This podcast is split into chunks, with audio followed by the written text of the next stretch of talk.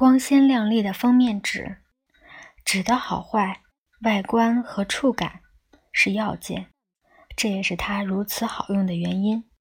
只要表面改变，纸就能从离俗变为正式，从古朴变为光鲜。掌控这些美学要素，是商业刊物能否赚钱的关键。纸质的转变是尖端科学研究的热门主题。纸的亮度、平滑度和重量都已经证明，它能决定某些杂志的成败。但硬度，应该说易折度，却比较少有人提起。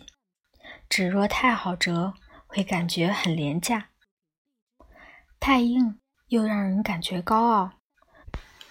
纸的硬度取决于上浆，也就是高岭土或碳酸钙之类的细粉添加物。这些添加物有许多功能。包括降低纸张的吸水力，让墨水在表面干涸而非渗入纤维，以及用来调节纸的洁白度。添加物和让添加物固着在纤维上的粘合剂会形成所谓的复合材料机制，控制这个机制就可以决定纸的重量、强度和硬度。混凝土是另一种复合材料实例。它也是由两种迥异的材料复合而成，一个是充当粘合剂的水泥，一个是称为增强剂的碎石子。不过，讲究纸的外观和质感也不是全无问题。